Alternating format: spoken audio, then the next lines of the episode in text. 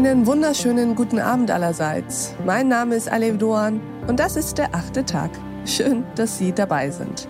Was würden Sie sagen, wenn es da einen Schatz gibt? Dieser Schatz besteht aus hochinteressantem und wertvollem Wissen, Wissen, das Ihnen und mir eigentlich helfen könnte. Und das Erstaunliche, wir wissen alle von diesem Schatz, ihn öffnen und seinen Inhalt nutzen tun wir aber irgendwie trotzdem nicht. Es geht um Psychologie. Und zwar Psychologie abseits des Pathologischen und der Erkrankungen. Psychologie kann nämlich auch Gutes und Gesundes noch besser machen. Darüber sprechen wir mit unserem heutigen Gast. Herzlich willkommen im achten Tag, Florian Becker. Hallo, ich grüße Sie. Herr Becker, würden Sie sich uns mal kurz vorstellen? Ja, also ich bin Professor für Kommunikation und Organisationspsychologie, also im weitesten Wirtschaftspsychologie an der Hochschule Rosenheim. Und ich habe tatsächlich auch Psychologie studiert, dort auch schon den Schwerpunkt Wirtschaftspsychologie genommen, eine Richtung, in die eher wenige Psychologen gehen, die meisten gehen dann doch in den klinischen Bereich klassischerweise.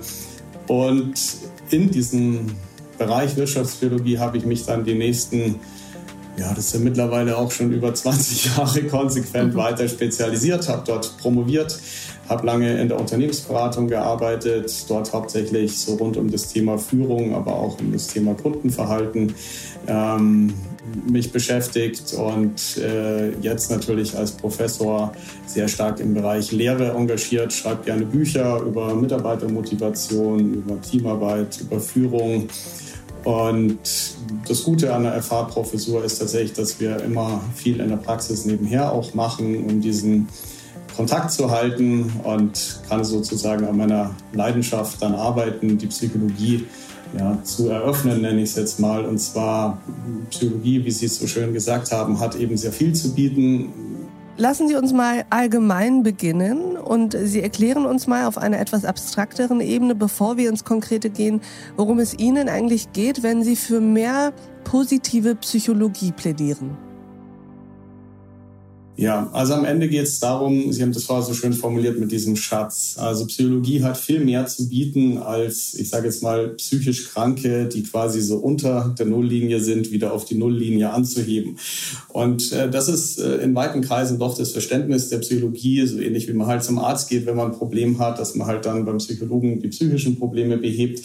Und dann ist jemand wieder sozusagen im Normbereich und alles ist gut und die Krankenkasse zahlt. Und viele sehen die Aufgabe der Psychologie Psychologie, finde ich, wesentlich zu eng. Ja. Es gibt natürlich auch in anderen Bereichen Psychologen, denken wir jetzt an Polizei oder Nachrichtendienste oder Marketing und Personal, aber das Klassische ist tatsächlich so dieser klinische Psychologe, der dafür da ist, Defizite zu beheben.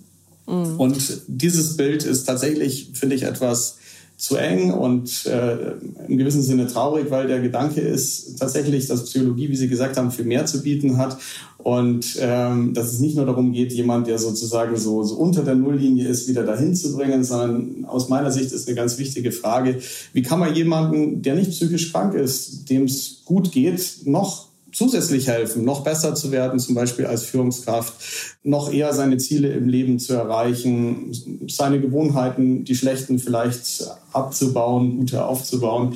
Das heißt, Psychologie kann aus meiner Sicht der Gesellschaft unglaublich viel bringen. Also das sehe ich auch ein bisschen als eine Mission, die ich habe, ähm, diese Kraft der Psychologie, nenne ich es mal, zu eröffnen. Und dieses Gespräch geht natürlich noch weiter. Viele Menschen machen sich nicht bewusst, wie mächtig das soziale Umfeld für ihre eigene Entwicklung ist. Deine beste Freundin nimmt ab, du wirst auch abnehmen. Deine besten Freunde fangen an, Drogen zu nehmen. Du wirst auch mit hoher Wahrscheinlichkeit Drogen nehmen. In deinem Freundeskreis werden Leute Millionär. Du hast eine hohe Wahrscheinlichkeit, das auch zu werden. Such dir Leute, die in dir schon das sehen, die Richtung, in die du dich entwickeln möchtest. Mhm. Ja, ich glaube, Goethe hat es mal gesagt. Er hat gesagt, wenn wir Menschen behandeln, wie sie sind, dann machen wir sie schlechter. Ja? Und er hat noch dazu gefügt, ja, wenn wir sie dagegen behandeln, als wären sie bereits so, was sie sein sollten, dann bringen wir sie dahin, wohin sie zu bringen sind. Diese Folge in voller Länge finden Sie auf thepioneer.de oder in unserer Pioneer App. Bis zum nächsten Mal, Ihre Alef Doan.